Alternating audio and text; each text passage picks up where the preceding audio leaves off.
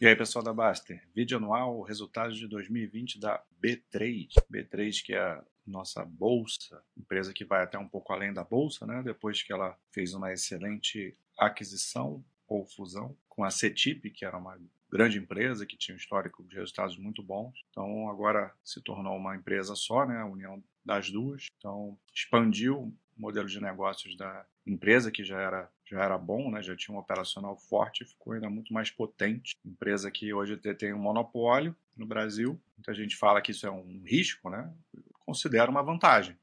Não vejo problema nenhum enquanto ela ela estiver sendo eficiente, entregando o operacional que está entregando, qual o problema de ter monopólio, né? Se surgir concorrência um dia, aí a gente vai ver, né? O fato é que se surgir uma concorrência, vai ter que gramar muito para chegar no nível da B3, que é uma empresa bastante robusta, tem a questão da clearing também, é empresa que tem bastante escala, não é tão simples assim de alguém tomar o lugar dela. E muitas vezes a concorrência, quando vem, é até saudável, né? Faz a empresa é, crescer mais ainda, né? Empresa que já tem o know-how que tem, pode até se beneficiar com a vida da concorrência. Então, não adianta ficar analisando a empresa com ah, se, se, né? Isso pode acontecer muita coisa. Qualquer setor de qualquer empresa pode mudar da noite para o dia e, e, a empresa deixar de, de ser interessante. Não dá para ficar fazendo esse tipo de especulação. A gente tem que trabalhar com o que a gente tem hoje e com, cara, é, é eu acho importante a gente ter perspectiva sobre o futuro da empresa, mas dentro do, do razoável, né? dentro do, do possível. A fazer exercício de futurologia imaginando isso ou aquilo é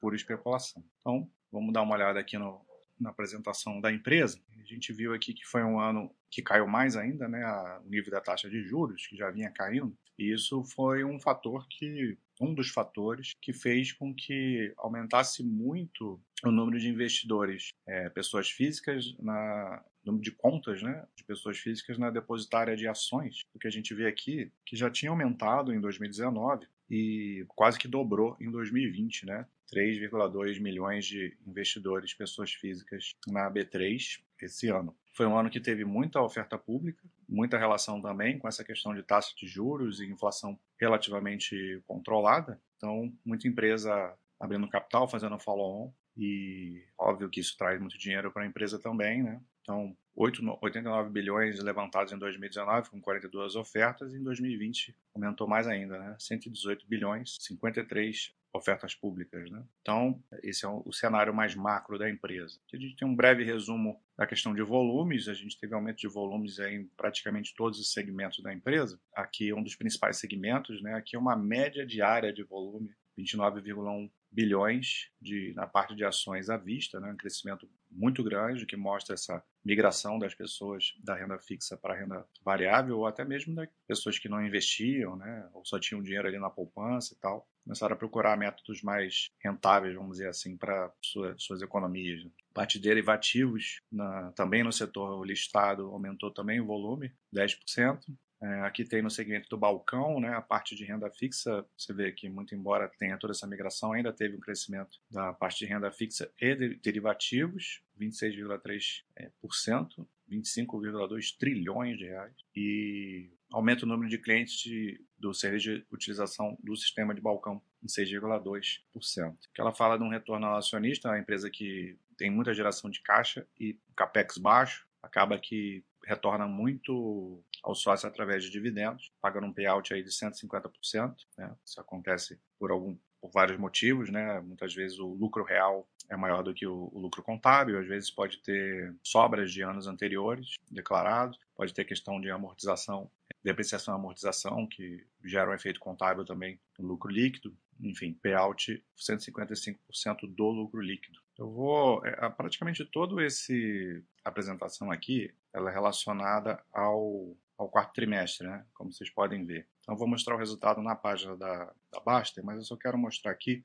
é, rapidamente os segmentos que ela opera, mais para vocês entenderem de onde vem o dinheiro. Né? Então, os principais segmentos é o listado. Então, dentro do listado, é, a gente tem ações instrumentos de renda variável representando 45,6% da receita total. Então, dentro, então é o principal negócio né, da companhia. E dentro desse setor, a gente tem aqui em especial é, mercado à vista, e uma parte também relevante de derivativos, que é essa azul mais clara aqui. E tem esses outros segmentos aí menos é, significativos. Né? Então, número eu não vou entrar em detalhe porque aqui é, é trimestral, que tudo listado. Aqui entra o outro o segundo segmento, balcão, que vem boa parte do, do que era CETIP antigamente, e aqui a gente tem principalmente os instrumentos de renda fixa. Balcão é 10,9% da receita total. Ainda tem esse segmento de infraestrutura para financiamento, que tem principalmente a ver com esse SNG aqui, ó, que são relacionados à aquisição de, de veículos, né? financiamento para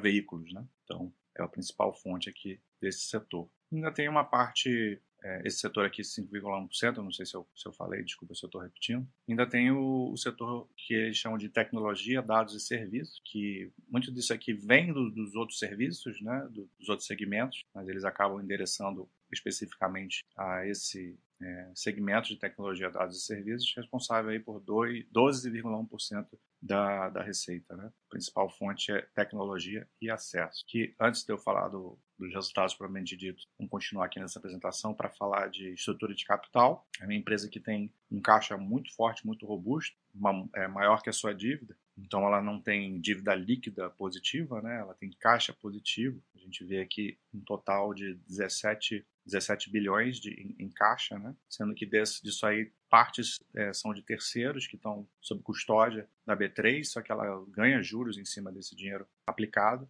Então, considera aí caixas de aplicações financeiras de 17, quase 17,5 bilhões. Né? E uma dívida uma dívida total de 7 bilhões. Então, tem muito caixa líquido aí. Isso, 10 bi em, em caixa líquido. Né? A gente vê que esses 10 bilhões é tudo de longo prazo, não tem nada de curto prazo. Né? Então, uma empresa, além da dívida ser é, muito tranquila em termos relativos por conta das posições de caixa da empresa, ela está é, disparada lá para frente. Então, é bem tranquilo da, da, empresa gerenciar isso aí. E eles fazem um, um marcador de alavancagem como não dá para fazer dívida líquida sobre EBITDA, porque não tem dívida líquida, é caixa positiva, eles, eles usam a métrica de dívida bruta sobre o EBITDA, que dá 1,1 vezes o EBITDA recorrente. Então, muito tranquilo. Geração de caixa da empresa muito forte aqui, caixa líquido de atividades operacionais ajustado de 6 bilhões, aumentando bem em relação a, a 2019. Empresa cada vez mais forte, geradora de caixa. Então você vê que é uma empresa que tem um capex baixo relacionado à sua geração de caixa. É uma empresa que é muito escalável, né? Ela faz um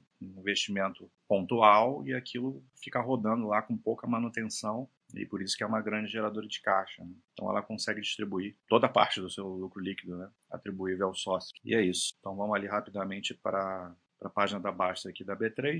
A gente teve a receita líquida de 9,3 bi, aumento aí de 41 muito expressivo, né, aumento de receitas, realmente muito, os volumes aumentaram muito em praticamente todos os segmentos. Só o segmento de infraestrutura de financiamento que caiu porque por conta da pandemia, né? Então, segundo trimestre ali teve um, um vale de, de, de, negociações relacionadas a financiamento para carro, ninguém estava comprando nada, né? Então, esse, esse segmento foi o único que caiu em receita. O resto todo teve, teve crescimento. E mesmo assim, você pega o segundo semestre né, de 2020 e até esse setor já mostrou uma, uma retomada, né, retorno para crescimento. Então, o EBITDA de 6,6 bilhões, aqui o, o, o EBITDA contável, se for ajustar isso aqui, dá 6,3.